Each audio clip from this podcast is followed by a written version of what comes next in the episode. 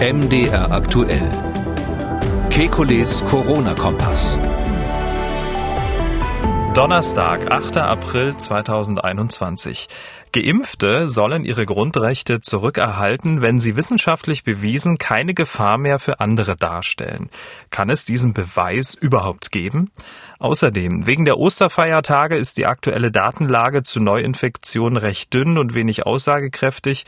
Wir schauen uns andere Parameter an, um ein Bild der Pandemie zu bekommen. Dann, ein neuer Impfstoff macht von sich reden. Was muss man darüber wissen? Wir wollen Orientierung geben. Mein Name ist Camillo Schumann. Ich bin Redakteur, Moderator bei MDR aktuell das Nachrichtenradio. Jeden Dienstag, Donnerstag und Samstag haben wir einen Blick auf die aktuellen Entwicklungen rund ums Coronavirus und wir beantworten Ihre Fragen. Das tun wir mit dem Virologen und Epidemiologen Professor Alexander Kekulé. Ich grüße Herr Kekulé. Hallo, Herr Schumann. Ja, eine ziemlich vollgepackte Sendung mit spannenden Themen liegt vor uns. Fangen wir mal mit der sich zuspitzenden Diskussion über einen neuen und harten Lockdown an. Nach Laschet und Söder hat nun auch die Kanzlerin einen weiteren harten Lockdown gefordert, nachdem auch Wissenschaftler und Ärzte nochmal ziemlich Alarm geschlagen haben. Die stellvertretende Regierungssprecherin Ulrike Demmer hat das auf der Bundespressekonferenz gestern so begründet. Wir verfügen ja im Augenblick äh, über keine besonders gute Datenbasis, was die Zahlen der Neuinfektionen äh, anbelangt. Eine sehr deutliche Sprache spricht aber die Zahl der belegten Intensivbetten. Die steigt nämlich sehr viel, sehr stark und sehr viel zu schnell. Deswegen ist auch jede Form Forderung nach einem kurzen, einheitlichen Lockdown richtig. Auch ein gemeinsames bundeseinheitliches Vorgehen wäre hier wichtig. Ja, über die Zahlen wollen wir dann im weiteren Verlauf sprechen. Ähm, in Deutschland herrscht ja in vielen Städten und Landkreisen eher so ja, Lockerungsstimmung, auch durch tagesaktuelle Schnelltests. Sollte jetzt nochmal eine gemeinsame Kraftanstrengung unternommen werden, um die Zahlen zu drücken? Ja, also ich sehe auch die Entwicklung auf den Intensivstationen mit Sorge. Ähm, egal in welches Bundesland man sieht, ähm, gibt es da steigende Zahlen, zum Teil innerhalb von 14 Tagen um 30 Prozent Anstieg der Belegungen. Und ähm, deshalb glaube ich, ist es äh, auf jeden Fall der falsche Zeitpunkt für Lockerungen. Das, das kann man auf jeden Fall festhalten. Die Frage ist natürlich in die andere Richtung, was wäre wirksam, um die Neuinfektionen zu begrenzen? Und die Frage ist natürlich auch, hängt diese Belegungskapazität, also der Rückgang der Kapazitäten auf den Intensivstationen möglicherweise mit dem Alter der Patienten zusammen? Ähm, aber da wir keine genaueren Angaben haben, wir wissen einfach jetzt aufgrund der Osterfeiertage und des nach wie vor lückenhaften Meldesystems eben nicht, ähm, wie sich die Inzidenz tatsächlich entwickelt, ähm, ist es aus meiner Sicht wäre es sinnvoll, natürlich wäre es gut, wir hätten einen bundesweiten einheitlichen Lockdown. Es ist, äh, glaube ich, für die Bürger schwierig zu verstehen, warum in dem einen Bundesland das so gehandhabt wird oder manchmal sogar von, von Kreis zu Kreis unterschiedlich.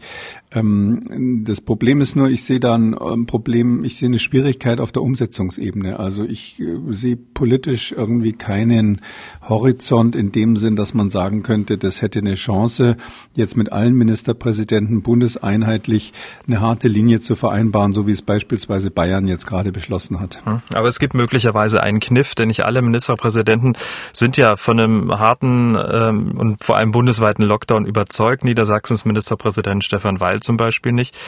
Die Kanzlerin will Zweifler und äh, ja, Einzelgänger und Alleingänger offenbar mit einer Änderung des Infektionsschutzgesetzes umgehen.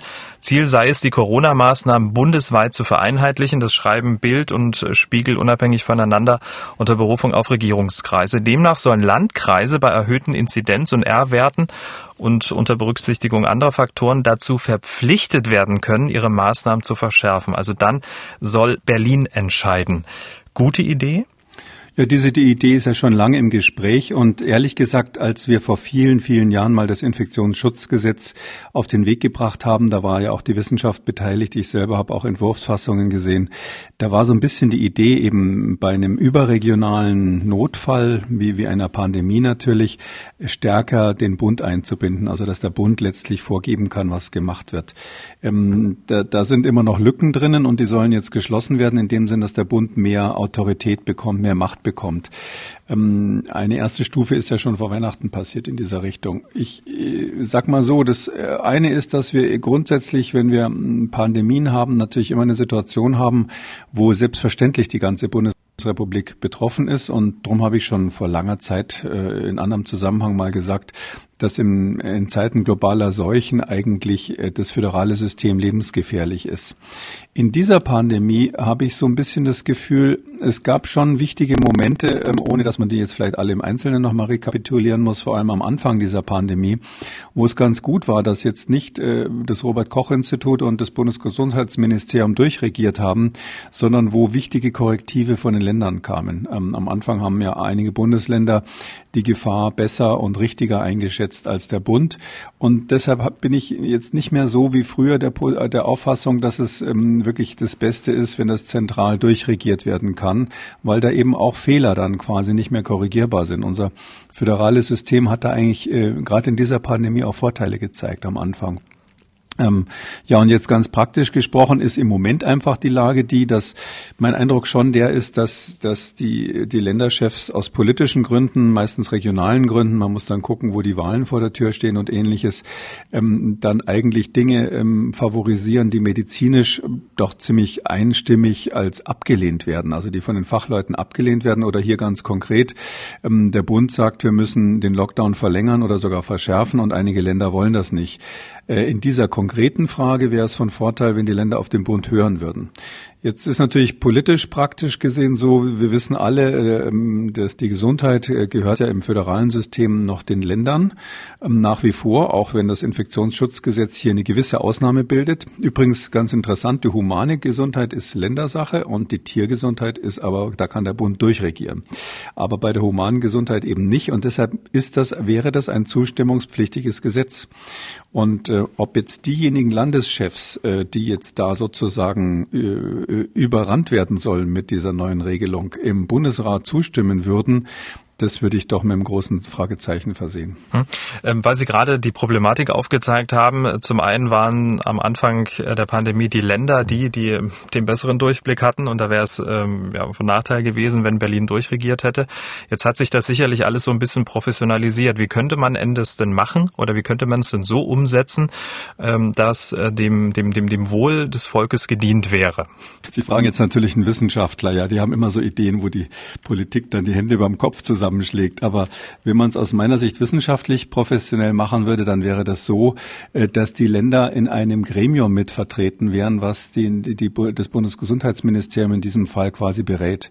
Also das ist ja eine Forderung, die ich schon ganz lange habe, nicht nur ich, sondern viele Kollegen auch, ähm, dass man eigentlich ein, so etwas wie einen Pandemiestab oder eine große Pandemiekommission braucht, die offen von mir aus auch öffentlich äh, tatsächlich die Diskussion, äh, die, die Argumente abwägt, wo Fachleute verschiedener Disziplinen äh, drinnen sind. Auch finde ich die Fachleute, die jetzt, sage ich mal, abweichende Meinungen haben. Es gibt ja Kollegen von mir, die sagen, Lockdown ist grundsätzlich nicht sinnvoll und ähnliches. Aber statt dass das in den Talkshows stattfindet, bin ich wirklich der Meinung, da wäre ähm, so eine Kommission richtig.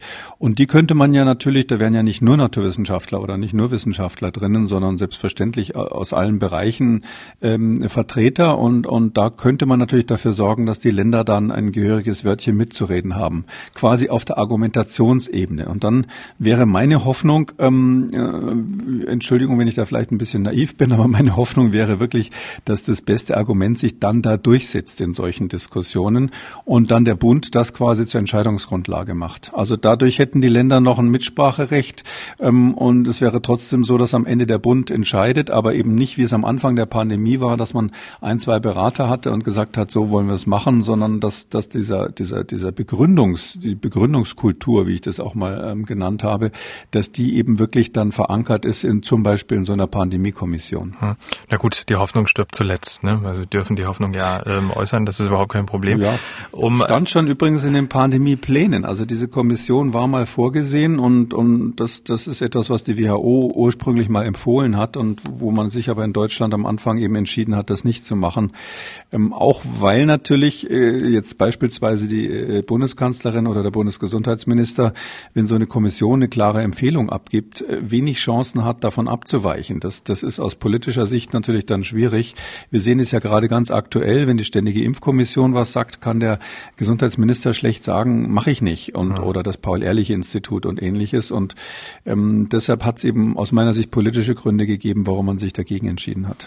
Nochmal ganz kurz nachgefragt mit der Bitte um eine kurze Antwort. Ähm, wie ist das jetzt eigentlich? Ähm, sollte das tatsächlich das Infektionsschutzgesetz Gesetz so verändert werden, dass der Bund ähm, ein stärkeres Mitspracherecht hat und dass sich dann äh, Kommunen und Landkreise dem dann unterordnen müssen und die Länder wären so ein bisschen außen vor.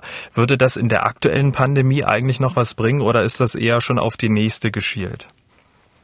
Das ist ähm, zu kurzfristig. Das würde aktuell nichts mehr bringen, weil die Länder einfach schon ihre Interessen geäußert haben. Äh, und deshalb glaube ich, wäre das in der jetzigen Situation nicht sinnvoll und für die nächste Pandemie würde ich eher ähm, ja eine Zentralisierung, aber mit ähm, auch einer einer klaren Festlegung, wie die Entscheidungsprozesse dann ähm, transparent gemacht werden können. Hm. Schauen wir jetzt auf äh, die Zahlen. Die aktuellen Infektionszahlen, die, wie gesagt, sagen ja auch wegen der Osterfeiertage wenig aus. Wir wollen jetzt mal ein paar ähm, andere Parameter nehmen, um ein Bild der Lage zu bekommen. Es klang ja schon an, der Blick auf äh, die Auslastung der Intensivbetten. Stand heute werden rund 4400 Menschen mit Covid-19 auf Intensivstationen behandelt, davon fast 60 Prozent auch beatmet. Sehr hoher Wert. Zum Vergleich, am 8. März waren es 2859, also rund 1500 weniger weniger. Christian Karagianidis, Sprecher des Intensivregisters, der hat getwittert, liebe Entscheidungsträger, wie hoch sollen die Zahlen denn noch steigen, bevor ihr reagieren wollt? Wir verpassen jede Ausfahrt zur Senkung der Zahlen. Städte wie Bonn oder Bremen oder Köln haben kaum noch freie Betten für den nächsten Herzinfarkt, Verkehrsunfall oder Covid-19-Patienten. Wir haben immer gesagt, abgerechnet wird auf der Intensivstation und da sieht es in der Tat nicht gut aus. Naja, man muss das eine natürlich ähm, da ein bisschen rausnehmen, um den Dampf da ein bisschen rauszunehmen auf der einen Seite. Ähm, es war ja am Anfang in der ersten Welle so, dass wir enorm Kapazitäten aufgebaut haben, bundesweit, weil wir nicht wussten, was auf uns zukommt. Und das war ja wirklich eine deutsche Glanzleistung, dass wir da die Intensivkapazitäten so hochgefahren haben in kürzester Zeit. Ähm, vieles von dem ist ja wieder zurückgestellt worden. Also wir sind jetzt nicht mehr von der Kapazität in dem Zustand, wie wir es mal in der Maximalsituation hatten. Ähm, sodass ähm, man sagen muss, man könnte natürlich die äh, Intensivstationen, die jetzt nicht mehr für Covid zur Verfügung stehen, weil man einfach zwischendurch ja das Ende der ersten großen Welle hatte, da, da hätten wir noch Kapazität. Das ist, das muss man so ein bisschen dazu sagen. Aber ja, die Lage ist einfach die. Wir haben die Ältesten ähm, so halbwegs immunisiert, zumindest in den Heimen, wo die, wo die schlimmsten Verläufe waren und die größten Ausbrüche. Und ähm, äh, demzufolge haben wir jetzt die Situation, dass die Patienten im Schnitt 10, 20 Jahre jünger geworden sind. Genau weiß ich den Altersschnitt nicht, aber man spricht davon, dass es jetzt doch eher so um die 60-Jährige sind als, als vorher, die also vermehrt im Krankenhaus mit schweren Symptomen ein eintreffen. Und ähm, da ist es so, die kommen natürlich schnell auf die Intensivstation und die bleiben länger. Das ist ganz klar. Jemand, der eigentlich dann hoffentlich am Schluss auch überlebt, der bleibt länger auf der Intensivstation äh, als jemand, der schwerst krank war, wo, wo quasi ähm, äh, die Covid-Infektion noch das, äh, der letzte Tropfen war, der das fast zum Überlaufen gebracht hat.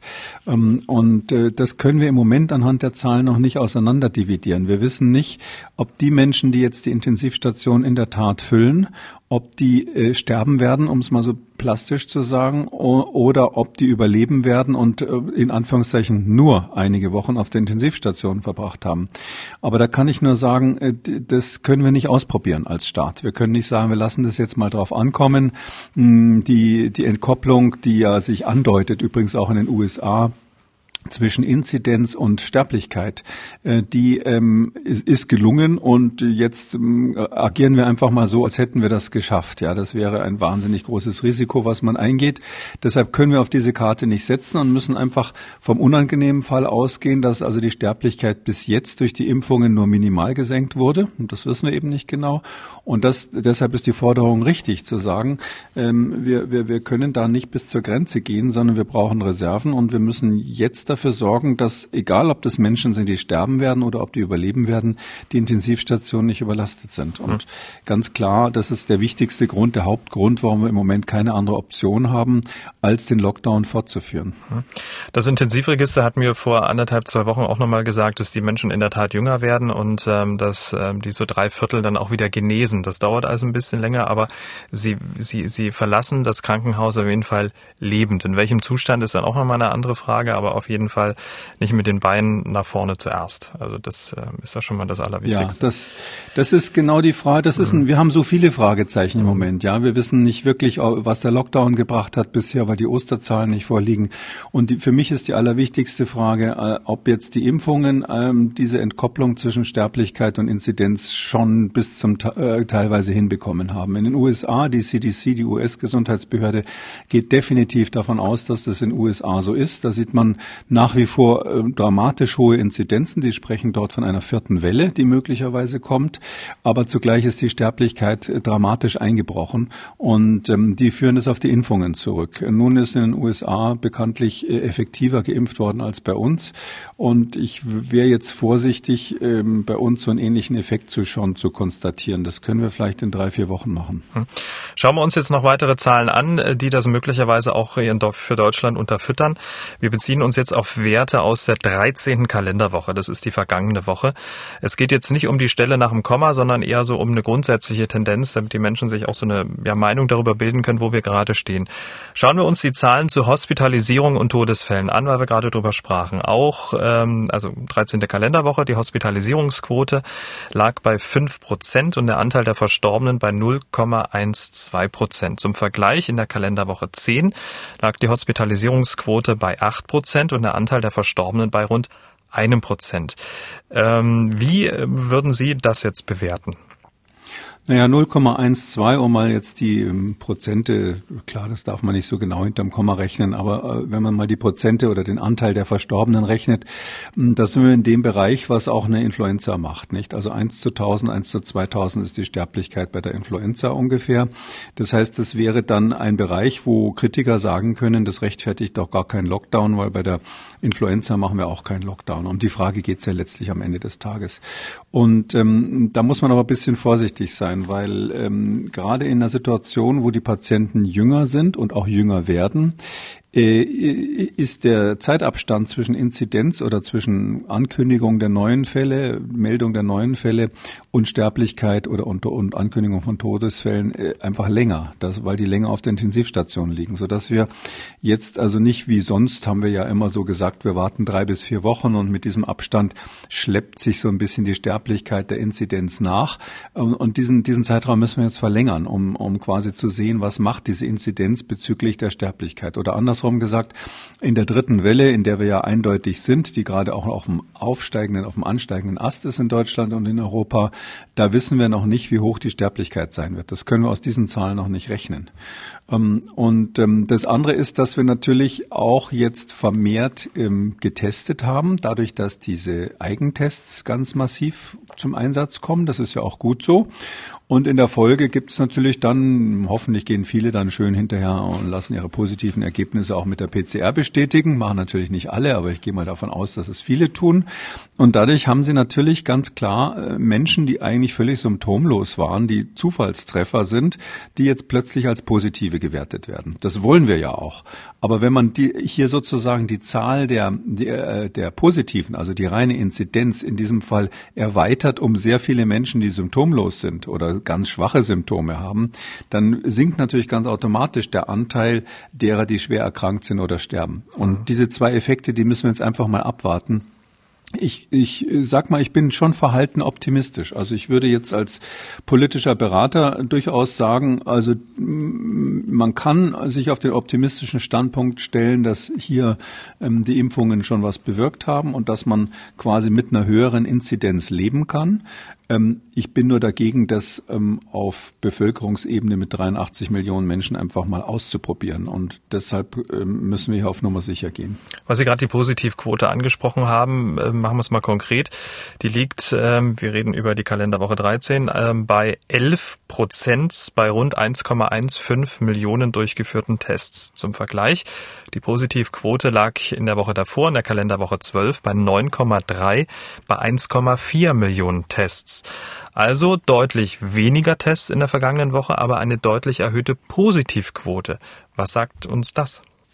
Ja, das sagt im Grunde genommen, dass diese, da, da geht es ja jetzt um den Anteil der Positiven äh, an den PCR-Tests. Also die PCR-Tests werden ja gemeldet und die ähm, Institute, die diese Tests machen, die geben auch bekannt, wie viele Negative sie gemacht haben.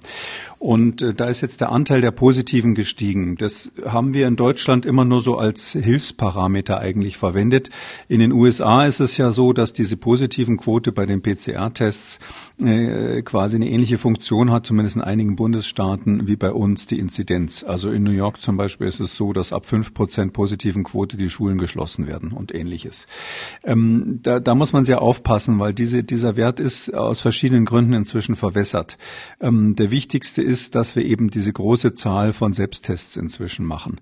Das hat erstens die äh, zur Folge, dass ähm, natürlich, wenn jetzt ähm, jemand dann eine PCR macht, dann heißt, ist, die, ist der Teil, äh, der Anteil derjenigen, die sich zum PCR-Test überhaupt melden, die schon wissen, dass sie positiv sind, natürlich gestiegen, weil, weil viele Menschen machen eine PCR, weil der Antigen-Schnelltest positiv war.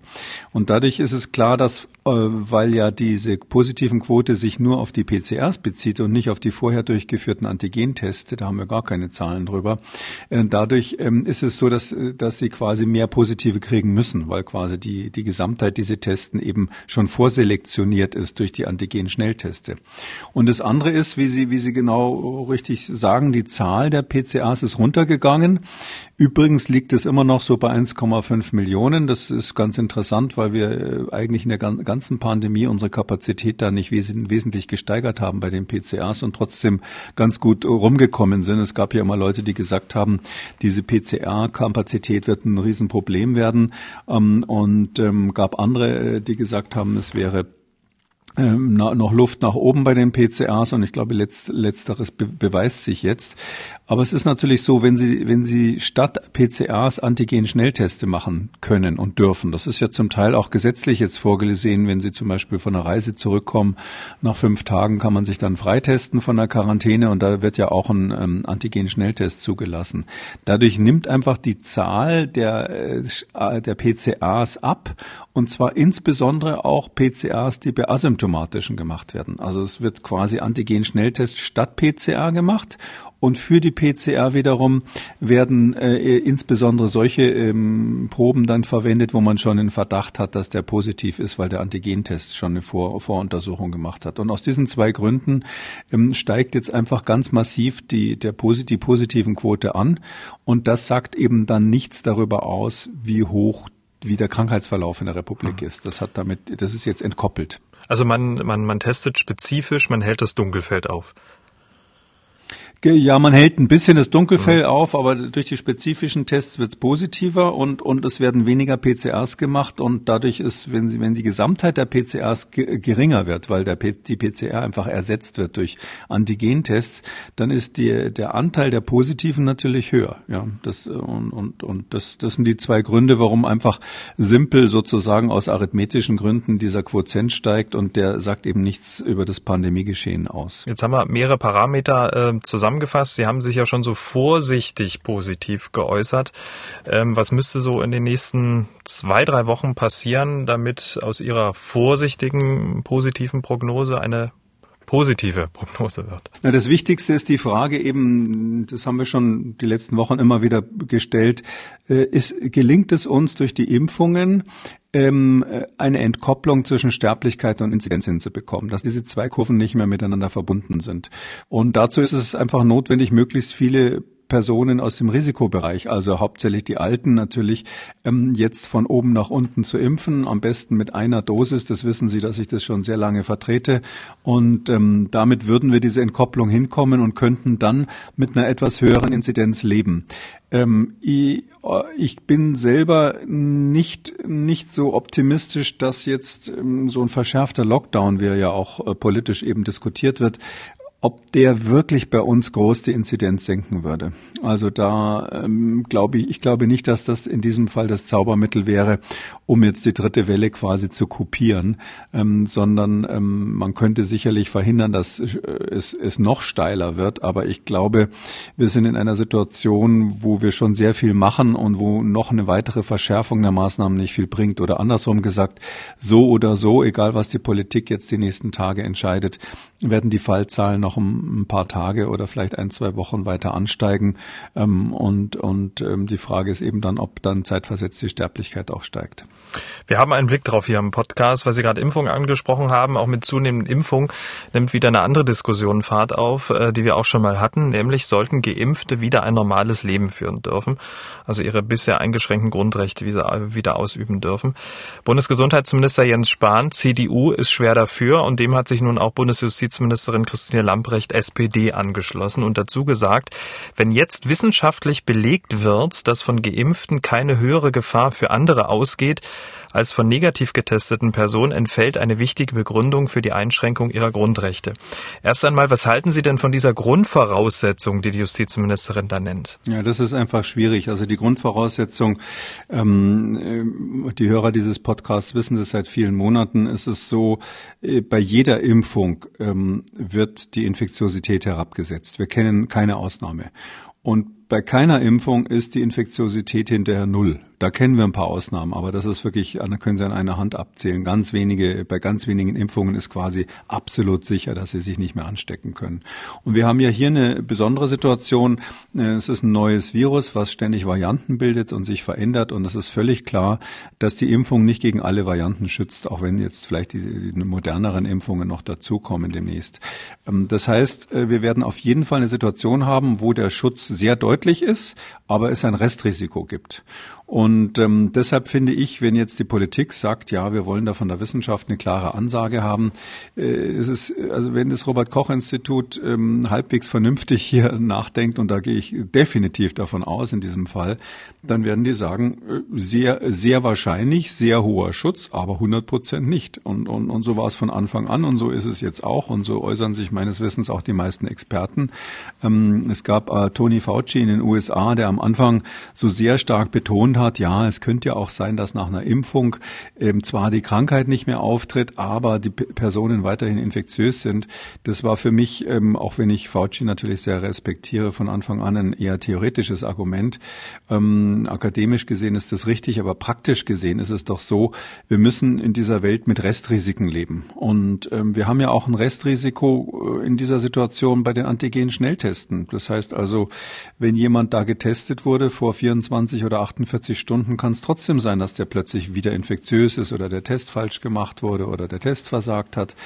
Und deshalb ist es von der Sache her völlig richtig. Man kann aus, aus, aus einer Risikoabwägung heraus sagen, äh, ob jetzt negativ getestet im Antigentest oder Zustand nach Infektion oder Zustand nach Impfung, ist gleichwertig. Das ist jetzt schon völlig klar, da brauche ich keine wissenschaftliche weitere Stellungnahme. Hm, und ähm, als ich das als Normalbürger gehört habe, habe ich mir so gedacht, aber das ist doch eine Selbstverständlichkeit. Wenn ich jetzt geimpft bin, dass ich dann wieder meine Grundrechte ausüben muss, wieso muss dann noch jetzt eine wissenschaftliche ähm, Analyse das der Politik auch noch darstellen? Ähm, das war für mich ein kleiner Widerspruch, ehrlich gesagt. Ja, ich verstehe ihr, Ihren Impuls, aber Sie sind ja auch schon eine Weile in der Pandemie und haben gelernt, wie Deutschland eben immer re reagiert. Das ist unser deutscher Reflex. Ja, die Politiker sagen eben, oh, da brauche ich ein Gutachten. Es gibt auch viele Politiker, die dann äh, heutzutage alles, was sie erklären, immer sagen, ja, und die Studie hat das ergeben und die Studie hat das ergeben. Äh, und es gibt auch Wissenschaftler, die sagen, es gäbe mm, eindeutige wissenschaftliche Erkenntnisse und andere, die zweifelhaft wären. Und im Zweifelsfall steht dann immer in Klammern dahinter und nur ich kann äh, unterscheiden, was was ist. Leider ist es so, das müssen wir lernen, die Forschung liefert keine hundertprozentigen Aussagen und die Politik muss sich daran gewöhnen, mit 80-20 Schätzungen ähm, letztlich klarzukommen und auf der Basis zu entscheiden. Und das muss man hier auch machen. Und weil das letztlich eine politische Entscheidung ist, was mache ich eigentlich mit den Rechten der Bürger, wenn jemand geimpft wurde? Ich als ähm, Wahlbürger sage, ist doch völlig klar, ähm, ich will meine Rechte wiederhaben, wenn ich geimpft bin. Das ist ja auch das wichtigste Incentive für die Leute, sich impfen zu lassen. Weil das eine politische Entscheidung ist, finde ich es eigentlich eine völlige Fehlentwicklung, dass jetzt schon wieder der eine dies sagt, der andere das sagt, der dritte sagt, eine Kommission soll dazu. Das ist doch ein klassisches Thema, wo die Exekutive eigentlich gar nicht zuständig ist. Das muss im Grunde genommen der Souverän entscheiden. Das heißt, das ist eine Sache, die in die Parlamente gehört. Und die Parlamente müssen die Informationen kriegen, die Datenbasis, wie wir es hier auch öfter schon besprochen haben, die ist eigentlich eindeutig und müssen dann sagen, auf dieser Basis nehmen wir als Bund Bundesrepublik Deutschland als Bevölkerung nehmen wir dieses Risiko, dieses Restrisiko hin, ja oder nein? Das ist eine politische Entscheidung und nicht eine, die irgendwie einzelne Exekutivpersonen treffen sollten. Absolut. Ich kann, was ich auch nicht so richtig verstehe, was für mich auch ein gefühlter Widerspruch ist, auf der einen Seite, wenn ich jetzt geimpft bin und ich darf meine Grundrechte noch gar nicht ausüben, aber ich durfte das Risiko tragen einer, einer, einer Hirnvenenthrombose, wenn ich mit AstraZeneca äh, geimpft wurde. Also das Risiko darf ich tragen, aber ich darf dann sozusagen den Vorteil nicht genießen ja. bisher, ähm, wenn ich mich geimpft habe. Also das ist für mich auch ein Widerspruch. Das können Sie niemandem verkaufen. Also wir müssen es, und das wird ja auch, das ist ja die interessante Diskussion. Ich glaube, wir haben schon vor einigen Monaten darauf hingewiesen, dass das, dass das ähm, noch schwierig wird und dass man das nicht früh genug anfangen kann, mal zu diskutieren. Damals wurde immer gesagt, ja, ja, das machen wir irgendwann mal. Aber die interessante Diskussion ist doch die, äh, wir müssen letztlich den Geimpften und auch den Genesenen, das äh, ist ja ganz wichtig, beiden gleichermaßen äh, letztlich sagen, okay, ihr kriegt jetzt mehr oder minder eure Rechte zurück. Ja, ich wäre noch ein bisschen zurückhaltend bei so Dingen wie Maskenpflicht. Da sage ich mal, das ist äh, letztlich Kokolores, das kann man zumuten, dass man in der Straßenbahn eine Maske trägt, auch wenn man, wenn man geimpft wurde oder ähnliches, ähm, weil es da letztlich um die Frage geht, was kann die Polizei kontrollieren und was nicht. Man, es kann ja nicht jeder den Impfstempel sozusagen auf der Stirn tragen. Und ähm, aber abgesehen von diesem, von der Maskenpflicht würde ich sagen, in, alle, in allen anderen Situationen müssen sie letztlich den Bürgern Bürgern die Rechte zurückgeben. Und da kommt aber jetzt folgende Situation auf uns zu. Mit gutem Grund wurden die Alten zuerst geimpft. Und ähm, das ist natürlich ein, äh, eine undenkbare Vorstellung, dass die Alten alle wieder Partys machen dürfen. Ich stelle mir so die Berliner Clubs vor, die dann ähm, mit Ü, Ü60 gefüllt sind. Und die Kids, die ja alle nicht geimpft wurden, die natürlich auch besonders hohe, hohes Übertragungsrisiko haben aufgrund ihres Verhaltens. Also jüngere Leute sind ja, haben, sind ja vom Sozialverhalten natürlich gefährdet. Die müssen dann zu Hause bleiben oder dürfen da nicht rein oder ähnliches. Also da steuern wir meines Erachtens auf einen interessanten Generationenkonflikt zu, ähm, äh, weil wir mit sehr guten Gründen die Alten ge äh, geimpft haben, müssen wir denen dann die Rechte auch wieder zurückgeben. Ich bin auch ganz sicher, dass das ähm, beim Verfassungsgericht dann nicht standhält, wenn man wenn man da äh, ernste Verbote ausspricht. und das heißt, die machen dann ihre Butterfahrten und machen schön Kreuzfahrten oder was auch immer man so im höheren Lebensalter gerne unternimmt. Und die, und die Clubs bleiben aber alle geschlossen. Also das, das könnte noch schwierig werden. Weil Sie ähm, Geimpfte und Genesene auf eine Stufe gestellt haben. Ähm, bei den Geimpften ähm, reden wir über, über eine sterile Immunität, äh, die sozusagen die große Hoffnung ist. Ähm, auf der anderen Seite die Genesenen, da gibt es ja Studien, die sagen, nach einem halben Jahr oder vielleicht sogar noch weniger, nach vier Monaten oder so, sind kaum noch nachweisbare Antikörper da. Also wie will man das denn unter einen Hut kriegen? Also da wird die, wird die Rolle der Antikörper völlig überschätzt. Äh, wenn Sie jetzt ähm, einen ganz konkreten Impfstoff nehmen. Also da haben wir ja dieses Spike-Protein, was da ganz konkret als immunisierendes Agens verwendet wird. Und dann hinterher fischen sie aus dem Patienten oder aus verschiedenen Patienten, die geimpft wurden, Antikörper raus, die gegen genau dieses ähm, Antigen, also genau gegen dieses Protein gerichtet sind. Das ist ja mehr oder minder dasselbe Zeug, was äh, zweimal hergestellt wurde, einmal als Impfstoff und einmal zur Detektion der Antikörper. Ähm, und äh, dann ist es ganz klar, dass Sie natürlich bei Geimpften einen hohen Anteil von Antikörpern finden. Bei einer natürlichen Infektion ist es so, dass das Spektrum der Antikörper viel breiter ist und diejenigen, die sozusagen wie die Faust aufs Auge passen zu dem Impfstoff, äh, die sind nur ein Teil davon. Und deshalb ist es ganz natürlich, dass man bei den normal Infizierten ähm, äh, anteilig jetzt nicht so viele von diesen hochspezifisch gegen die, das Impfantigen gerichteten Antikörpern findet. Ähm, wir wissen aber letztlich, dass die Impfung oder auch die natürliche Infektion mindestens gleichwertig sind. Ich persönlich bin nach wie vor überzeugt, dass eine natürliche Infektion, weil sie das Immunsystem an ganz, auf ganz vielen Ebenen und auch viel tiefer greifend stimuliert als eine Impfung, äh, dass die sogar äh, besser schützt als eine Impfung. Und was aber auch die Wahrheit ist, ähm, Sie haben das Stichwort sterilisierende Immunisierung oder Immunität genannt. Das gibt's eben nicht. Also es ist so, bei, bei Corona halte ich das für ausgeschlossen. Wir haben so eine sterilisierende Immunität, haben wir zum Beispiel bei Masern, ähm, hatten wir auch bei Pocken. Und das ist der Grund, warum Pocken ausgerottet werden konnten und warum Masern im Prinzip ausgerottet werden könnten oder Polio, Kinderlähmung ist so ein Beispiel. Aber das sind immer Viren, die sich äh, freundlicherweise überhaupt nicht verändert haben. Das sind Viren, die quasi, wo eins zu eins jeder Mensch auf der Erde praktisch exakt das gleiche Virus im Körper hatte und äh, bei Coronaviren ist ja das Gegenteil der Fall. Das wissen wir auch von anderen Coronaviren und bei diesem ganz besonders kennen wir jetzt diese Varianten, die sich da hervortun. Und deshalb halte ich das für völlig ausgeschlossen, dass wir im Hinblick auf die ständig jetzt neu entstehenden Varianten ähm, eine allgemeine sterilisierende Immunisierung kriegen. Weder durch die Impfung noch durch die durchgemachte Infektion, sondern in beiden Fällen bleibt ein Restrisiko. Aber nochmal kurz nachgefragt, der Impfling, der hat es einfach, der kann es nachweisen, dass er geimpft wurde. Aber der Genesene, der es vielleicht auch gar nicht mitbekommen hat, ähm, dass er, dass er die Krankheit hatte, wie will der das denn nachweisen, um dann seine Grundrechte nach ihrer Rechnung dann wieder ausüben zu können?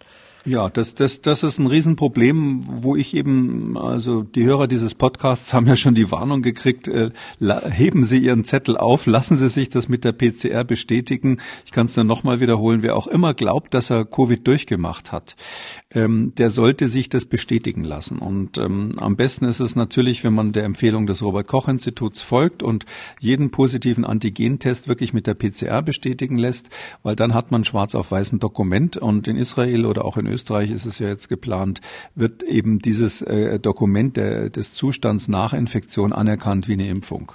Das kann nicht anders sein. Das wird äh, weltweit so sein. Also es wäre völlig, äh, völlig abwegig, jetzt von, von Genesenen zu fordern, dass sie sich impfen müssen, damit sie die Freiheiten zurückbekommen. Also das wäre völlig abwegig und ähm, wurden schon die eine oder andere abwegige Entscheidung getroffen in dieser Pandemie, aber das daran glaube ich jetzt wirklich nicht, sondern ich empfehle, äh, empfehle dringend, sich das dokumentieren zu lassen, eben von einem normalen Labor, was solche PCRs macht, wenn man einen Antigenschnelltest hat und diejenigen, die irgendwie sagen, also höchstwahrscheinlich hatte ich Covid, weil ich habe mich von dem und dem angesteckt, ich habe es nur damals eben nicht äh, diagnostizieren lassen.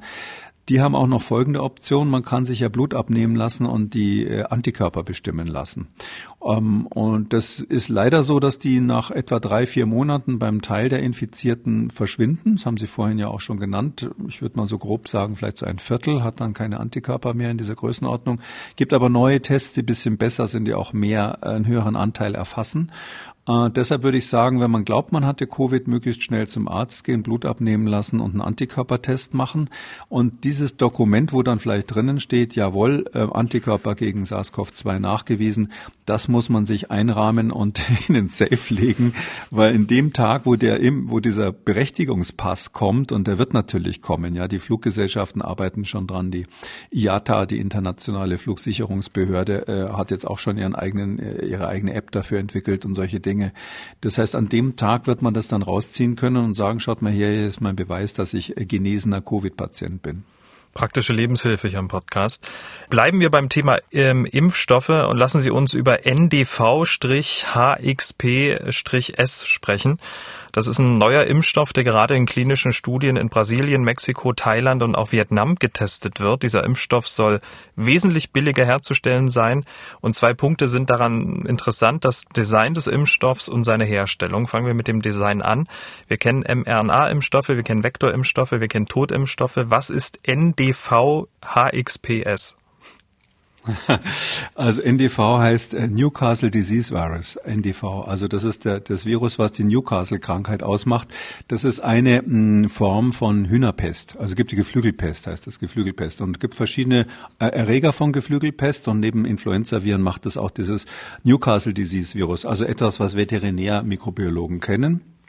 Und HXP, ähm, das ist so, ähm, HXP ist äh, quasi die Kurzform von Hexapro.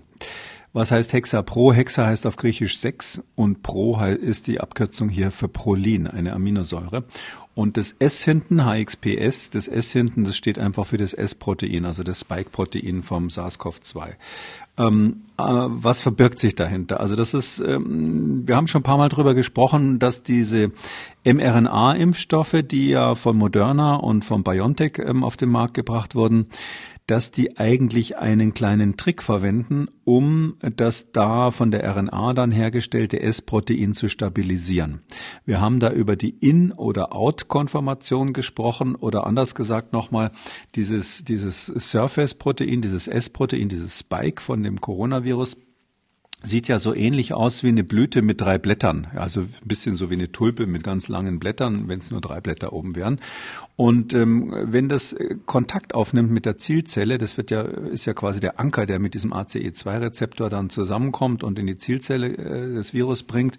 Wenn es Kontakt aufnimmt, dann schnappt es quasi ein. Also das ist quasi wie eine gespannte Feder und die macht dann Klack und ähm, äh, formt sich so um, dass man sich so vorstellen kann, die, diese Blütenblätter, diese drei Blätter werden quasi nach hinten geklappt und aus dem Ganzen entsteht so etwas, was eher wie ein Speer aussieht, also eher wie eine Spitze aussieht und damit nimmt es dann Kontakt auf die, wie das bei einer gespannten Mausefalle so ist, wenn sie die, wenn die zuschnappt, äh, haben sie einen stabilen Zustand und vorher haben sie einen instabilen Zustand. Oder andersrum gesagt, der Rückwärtsgang von dieser Pfeilform in diese Blütenform, der ist eigentlich nicht möglich biologisch. Und weil das äh, eben wie so ein wie so ein Schnapper ist, der da, wenn er Kontakt hat, zuschnappt, ist folgendes Problem: Wenn man dieses Protein einfach nur so als Impfstoff hernimmt oder herstellt, dann ähm, schnappt es eben äh, häufig von selber um und diese umgeschnappte Form, wenn sich dagegen Antikörper bilden, dann schützen die nicht, weil die Antikörper schützen ja nur gegen die ursprüngliche Form, die außen auf dem Virus drauf ist und das ist natürlich die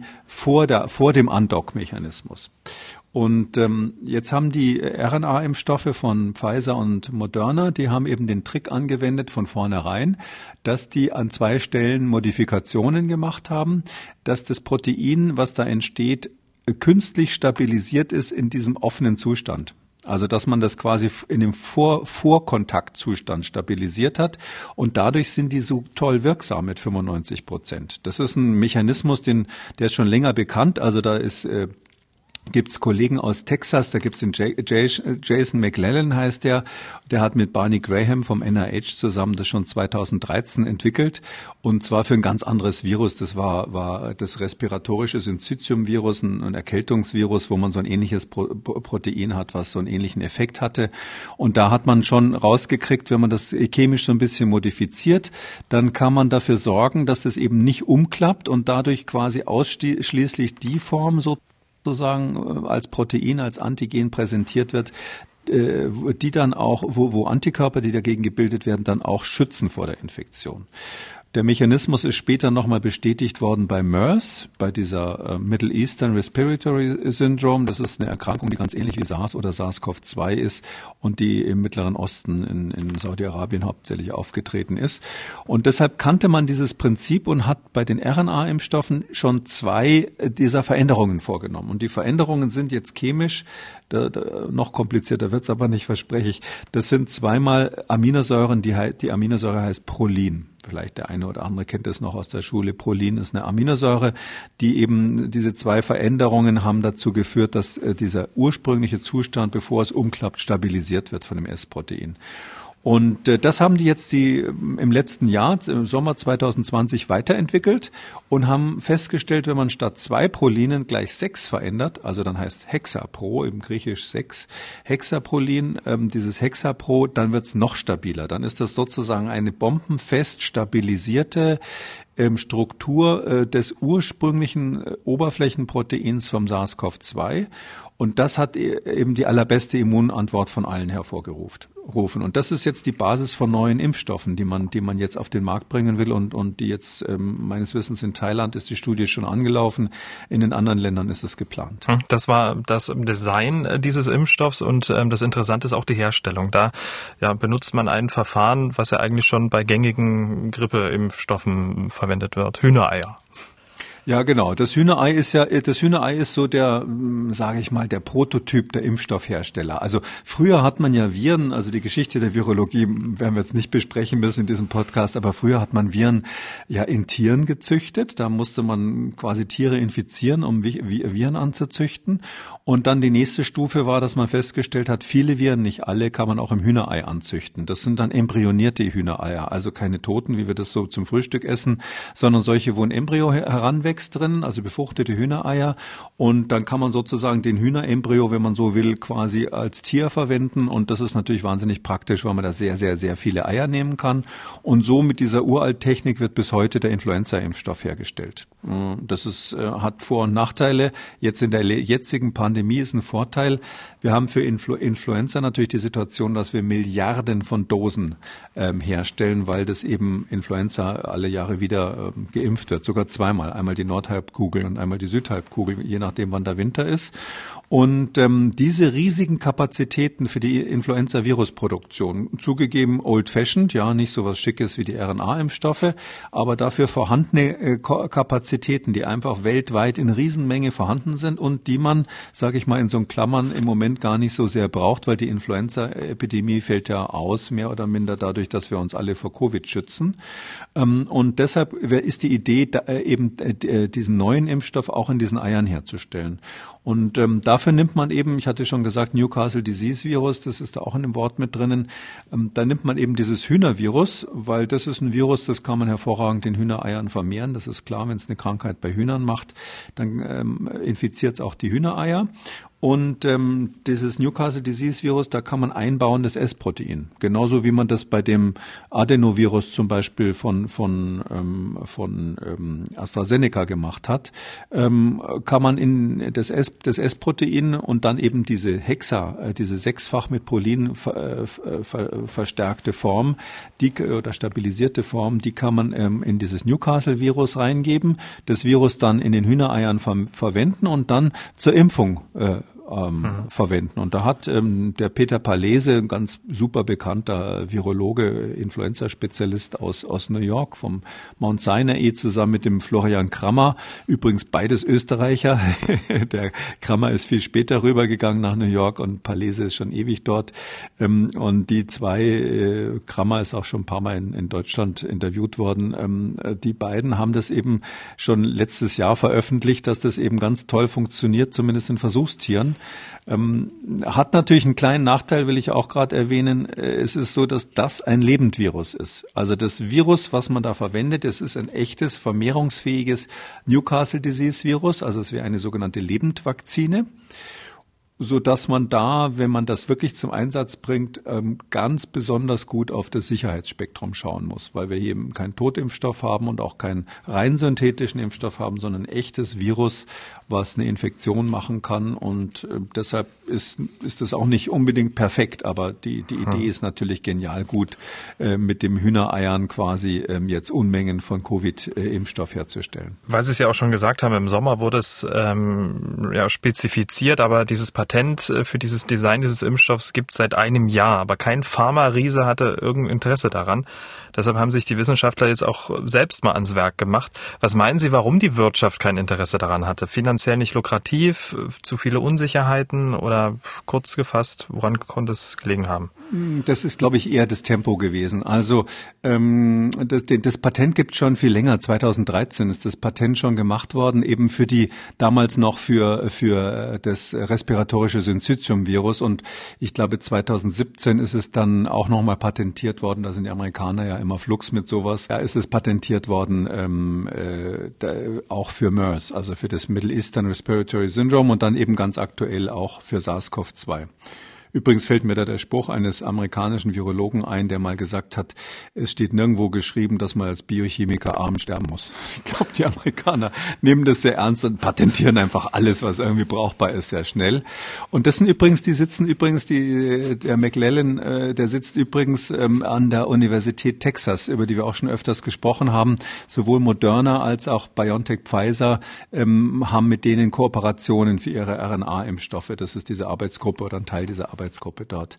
Ja, warum haben die das äh, nicht gemacht? Weil die haben das Prinzip mit den zwei Prolinen, also zwei P nennen wir das, eigentlich zwei P-Mutationen, die haben die ja eingebaut in die RNA-Impfstoffe und deshalb sind die höchstwahrscheinlich, wir wissen es nicht, deshalb sind die wahrscheinlich so gut wirksam, dass die 95 Prozent Effizienz haben und wahrscheinlich ist auch das der Grund, dass die so diesen Effekt haben, dass auch die Mutanten davon abgedeckt werden.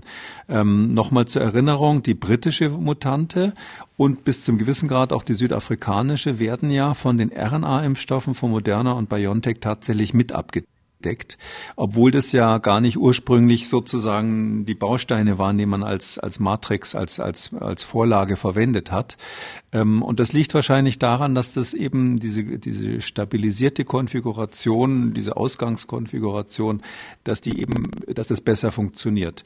Ähm, weil sich das wahrscheinlich jetzt jeder fragt. Bei AstraZeneca ist es so, da hat man eben den Wildtyp genommen, so wie er ist. Also ohne die zwei Prolin-Veränderungen.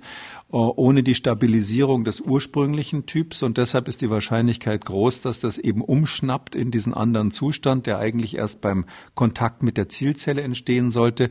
Und es könnte, weiß natürlich keiner genau, es könnte ein Grund sein, warum die AstraZeneca-Vakzine deutlich weniger wirksam ist in den klinischen Studien. Also, wie gesagt, seit einem Jahr wird daran geforscht. Ähm, jetzt ist es in den ersten klinischen äh, Phasen oder in der ersten klinischen Phase. Was meinen Sie so über den Daumen, bis das dann wirklich mal im Arm des Patienten landen könnte? Na, jetzt ist gerade aktuell wirklich nur die Studie in Thailand gestartet. Das ist eine Phase 1, Phase 2 Studie. Ich glaube mit 250 oder 300 Teilnehmern macht die Mahidol Universität in Bangkok ist da federführend. Von den anderen habe ich nur in der New York Times gelesen, aber das sind keine bisher offiziell angemeldeten Studien. Das heißt, es ist letztlich so, dass diese, diese Entwicklung, wenn sie überhaupt dann zu, am Schluss zu einem brauchbaren Impfstoff führt, ähm, letztlich die Impfstoffgeneration 2.0 betreffen wird. Das werden dann die Impfstoffe sein, die so gemacht sind, dass sie die Mutanten mit erfassen, dass sie vor allem diese brasilianische P1-Mutante auf jeden Fall mit erfassen müssen.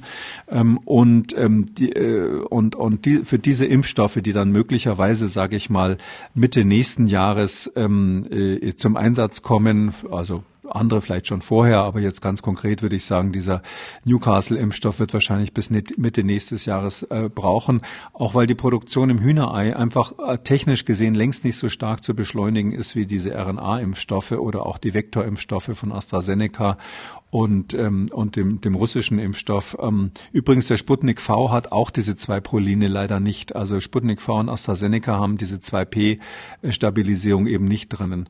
Und ähm, deshalb glaube ich einfach, das wird eine Sache sein, weil die, weil die, weil diese Hühnereiproduktion, sage ich mal, vier bis sechs Monate dauert, einfach die rein technische Produktion im Hühnerei. Sie müssen ja die Eier irgendwie herbringen. Das heißt, sie brauchen sehr viele Hühner, die die Eier legen und dann müssen sie die synchronisiert bebrüten und das ist ein Prozess, der ist eingespielt, aber eben so im Rhythmus von sechs Monaten zwischen ähm, an, erster, erster Ansaat des Impfstoffs und Auslieferung. Und äh, schneller wird es ja auch nicht gehen, weil die Eier, das kann man nicht beschleunigen. Und wir kommen zum Schluss wieder zu Ihren Fragen. Herr Hubach aus Fildertal fragt, ist es eigentlich möglich, dass sich das Coronavirus quasi durch ständige Mutationen irgendwann selber zu Tode mutiert und somit verschwindet? Vielen Dank und Grüße aus Nordhessen, Herr Hubach. Ja, ständig.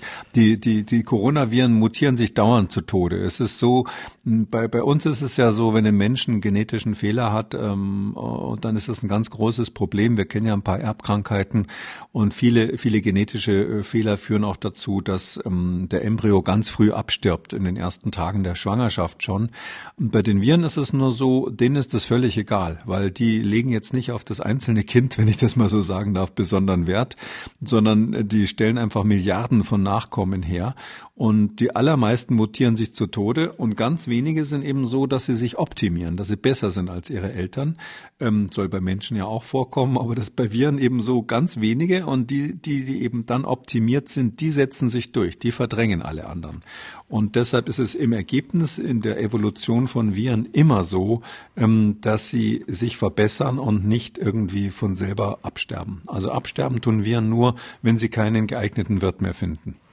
Tja, damit sind wir am Ende von Ausgabe 167. Vielen Dank. Wir hören uns dann am Samstag wieder, dann zu einem Hörerfragen-Spezial. Bis dahin.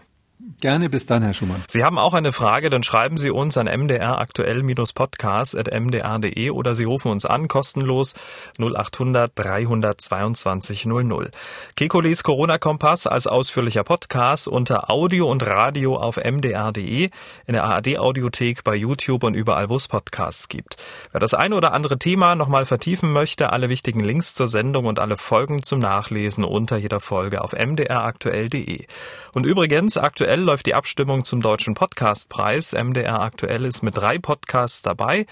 Diesen, den Sie gerade hören, Kekules Corona-Kompass, Tabubruch, der Podcast über Schicksale hinter den Nachrichten und der True Crime Podcast Spur der Täter. Wir freuen uns über Ihre Stimme. Deutscher-Podcastpreis.de MDR aktuell. Kekules Corona-Kompass.